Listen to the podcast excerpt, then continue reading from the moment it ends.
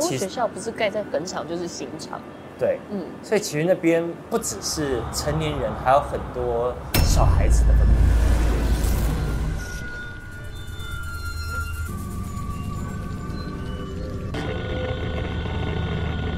《女鬼桥二：怨鬼楼》已经上演了，你看了吗？今天丽泽要来一个全剧透专访，这个专访请到两位非常重要、成就《女鬼桥》系列的导演西月龙跟监制郝柏祥，我们欢迎两位。 哎，谢谢谢谢谢谢丽泽，其实 Ellen，你本身还是编剧，对不啊对？，对，两集的编剧也两都局是的编，剧，嗯，可不是从头写到尾啦，就是有参与编剧的部分。嗯对，哇，你们有几个编剧啊？总共？第二集的话，前前后后加我总共有七个，哇，对，这好莱坞等级的，耗力三年才把它写出来的。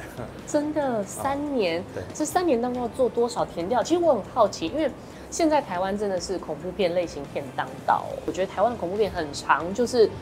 去取这种各种民间传说、乡野传说是，这种所谓的 urban legend。对。你们怎么在这么多的民间乡野传说当中去取你们要的素材来当电影的题材呢？ 我喜欢讲故事，那我想的我喜欢讲的故事是喜欢有共鸣的故事，那因为每个人都有上学，对，每个学校都有鬼故事，所以其实很容易我们在讲了一个故事的时候，就可以产生很巨大的共鸣。那你怎么去取决这么多乡野奇谈？那么你刚刚说校园鬼话这件事情，其实我相信每一个人真的大家都当过学生，都很有感觉是。呃，我知道你自己本身是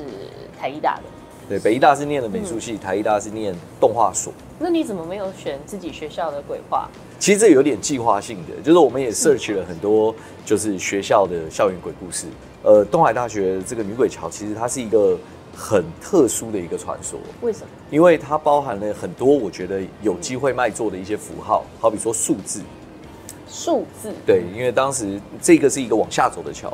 它是走到第十四街。如果当你踏到第十五街，如果有人叫你，你就千万不要回头。嗯嗯，那它的逻辑很简单，它没有很大的包袱，让人家也很轻松能理解。你们在做填调的时候是，例如也许在拍第一集的时候，你们真的有去试走那十四个阶梯，然后自己在那里数，这样看会怎么样吗？不是，我有在假的试过，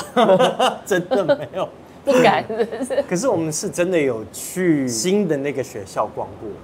对，那里面真的是蛮凉的，有些地方、真的哦有些教室就真的特别凉。我们当时其实也是蛮有趣的，因为我跟那个就是 location manager，、就是场地场景呃场景经理，然后我们去学校，就是我们新的拍摄的这个学校叫做开南。对。然后我们去看景，结果在看景的过程中，就在其中一个电梯，我就说，哎，这一个电梯好像不错，嗯我们应该选这个，就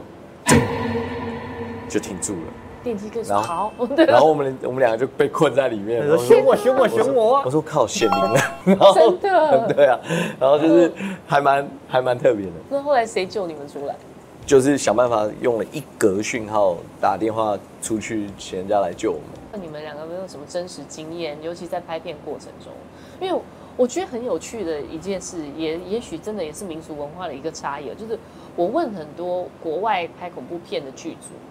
他们在拍片过程中都没有发生过什么事情。可是我问华人、亚洲人，无论是台湾、日本，甚至东南亚，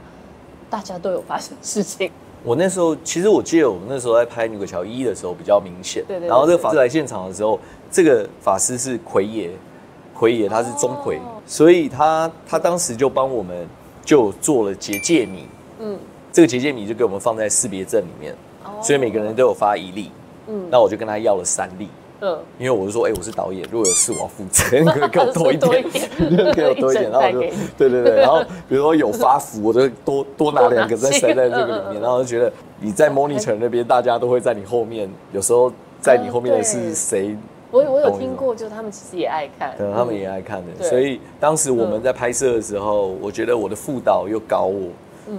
我们排拍戏的时候排表的是副导，嗯，所以副导排完了以后，我们在桥上拍的那一天，嗯嗯，就是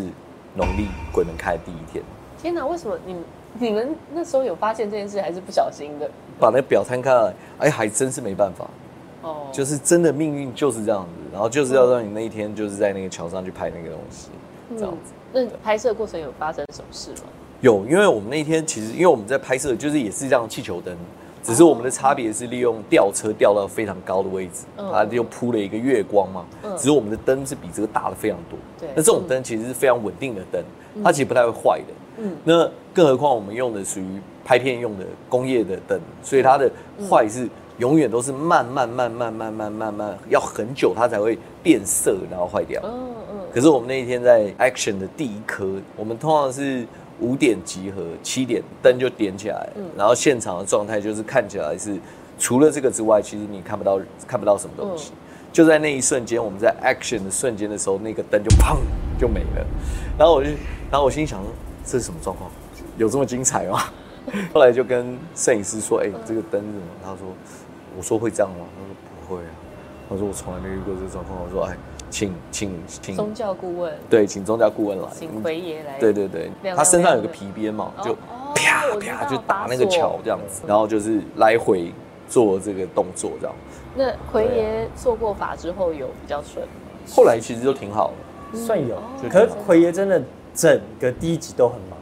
因为我们剧组大概很八十个人嘛，对不对嗯他每个人都有写一个符，除了导演拿三个以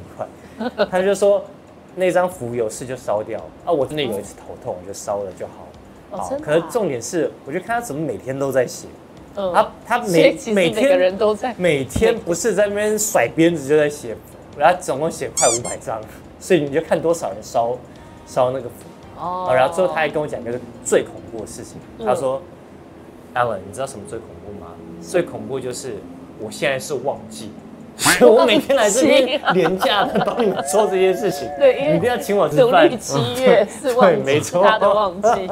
那这是第二集，不是农历七月拍的对，还有他就是遇到什么事吗？有我本身没有遇到，只不过听到剧组有传一件事情蛮恐怖的。”嗯，就是最后杀神要登场的那一场。那你也知道说，通常我们录影机往这边拍，这边就不能有人，因为会对会照到嘛，或者有对反会射什穿么的，对对对会穿。嗯嗯，所以我们叫所有人清场，然后这杀神在那边 stand by。嗯，然后准备要拍的时候呢，突然就有一黑影咻那走过去，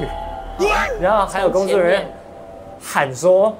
要开拍了，不要有人在那边乱跑。嗯，可是后来我们在想说，呃明明那边没有人啊， 可是没有人敢问到底是谁。哇，哇，所以是摄影看到，就是有工作人就是 monitor 员看到，然后就突然喊了一声。那后面就都顺利吗？比较特别是做音乐的时候，对就是我们在中影嘛，混音老师是我的，我们的混音老师他经验非常非常丰富的，嗯然后他都是在一个像电影院的环境里面去做这样的混对音嘛我，。我有看过他在回应，我觉得他心脏好大颗。 对，然后混音的好可怕哦嗯过程里面，通常是要做声音的那个准确的，所以要画面要重复来回来回来嗯嗯。他就说，只有我们的片子有办法可以让它宕机，就是 always 都在宕机。他一也，百万的机器，而且他也搞不清楚原因是什么，他就是觉得奇怪， 然后他已经习惯了。说到宕机，你们连试映会的时候都宕 哎机，，对，哦真的这也是那个优秀超戏院有史以来第一次。 大家一开始还以为是故意的，就对出现那个绿系绿讯号那。一天当然都是媒体来，媒体人来，对对对我们是也的希望能够让大家有好的感受，所以我们还找了很好的戏院，然后已经是很先进的。很新的戏院、啊，对很新的戏院几乎是最新的吧？就后来我出去讲了有个电话，对一进来的时候就噔， 瞬间变成那个绿色的。我们马上跑出去外面找工作人 员。对，因为绿色的方格出现的时候啊，嗯就是正好又是在戏里面讲说灯怎么坏了，然后我们戏里面的电梯是九楼，对，那个绿色的格子上面写的就是一二三四五真六的假的？这个我不知道。九九，然后出现九个格子。真的哦，我那时候看到的时候就，哎谁？这 是怎么一回事？这样我看 PPT 很多人都说我们是 C 的，可我不可能 C 在这么关键的一场戏，是有有因为那个就是有人这解样讲嗯谜场。对，有人说，哎呀，好厉害的行销，这样对，没有，真的不 是，真的是意外。就就我觉得你们这部片所发生的这个灵异的巧合哦，都跟游戏有关的，是就跟你们拍的主题是一样的耶。我我觉得可能就好兄弟喜欢就特别爱闹你，像嗯我第一集喜欢思雨的戏之后，我的手机也常常 Siri 会问候我很多问题，真的哦三不五时都会。其实你们电影里面也有讲到一些平行宇宙的概念，是。那这部分我就是今天既然是全剧透，我觉得很需要两位来带大家导读一下，在看到最后的结局的时候，为什么世博宇一直重复出现他？对，然后以及女主角她是被卡在镜子里面，这些是要代表什么？那我自己从民俗的视角，因为其实镜子传说中它是一个可以锁住灵魂的东西，我不知道这个是不是也是因为这样子，你用镜子去呈现，最后妹妹被卡在镜子里面。其实这这方面我觉得我我不想讲太多，当然因为我是编剧，我有说我有我的爱，可是我觉得看电影一个很大的乐趣就嗯是让观众解读，让观众自己吃想，然后解答以及讨论。我自己觉得不是平行宇宙，它不是平行，它不是平行宇宙。然后第二点就是，嗯虽然他没有解救到哥哥，这是遗憾，嗯只不过他们在这个时空的轮回当中，他们没有解到哥哥，可是他们改变了他们当初的心态。这个是我我们电影里面哦最想强调的核心价值，嗯就是你要怎么放下你心中的执念往前走。当然，这一次其实你不论看到像镜子的这个重复性，对或者哥哥进来的重复性，OK，他们都是一种重复。重复的概念是什么？嗯，它可能叫做轮回嘛。哦 OK，Anyway，、但是这个是我的答案。请有答案的人在留言底下帮我们 留留一下对，有哈，自己的解读啊对，的有自己的哦。解读。那还有什么大学的故事是你们印象深刻？不一定是这次文化大学，也有可能是你们未来女鬼桥三四五。其实我们在第一集的时候，我们就有一个类似耿如那时候，他是个记者嘛，对他是用报道的方法去介绍了台湾的校园的鬼故事啊，对所以对那时候其实，在第一集的时候就有讲到大醉月湖嘛，哦成大的例行校区嘛，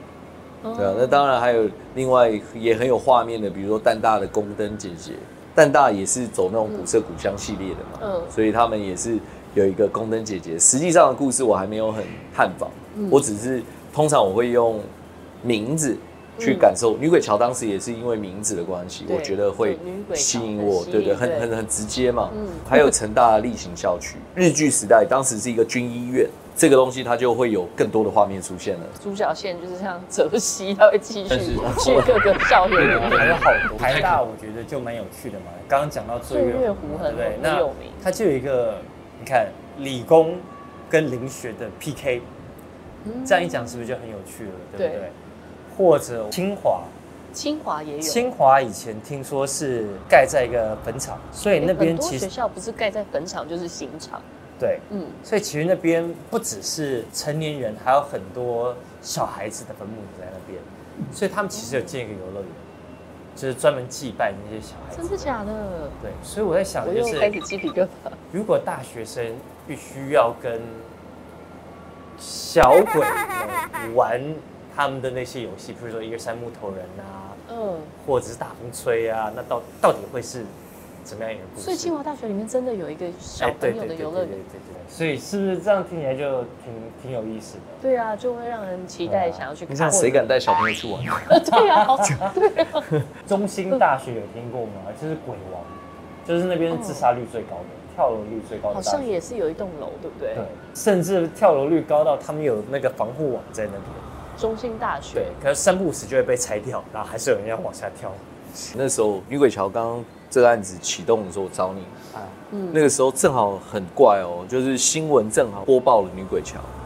因为有一个我不知道是 YouTuber 还是学生，哦，所以你电影里做直面播的的剧做直情播就的是做直播对不对？对对对对，然后他对正，好，那跟我们一点关系也没有，嗯他就去那边做直播，然后他自己在做了一个实验，嗯，就实验完了以后，他看到树上挂到一个挂着一个女生的影子对对，在那边，我你记得吗？我看过这支影，对，但是这个东西跟我们完全没关系，但是是在这个案子启动的时候，就刚好发生这件事，刚好。发生这件事，然后还变成一个新闻在播报这样子。好了，让我们继续期待这个女鬼桥的宇宙，是我们可以看遍所有全台湾大学的各种乡间传说。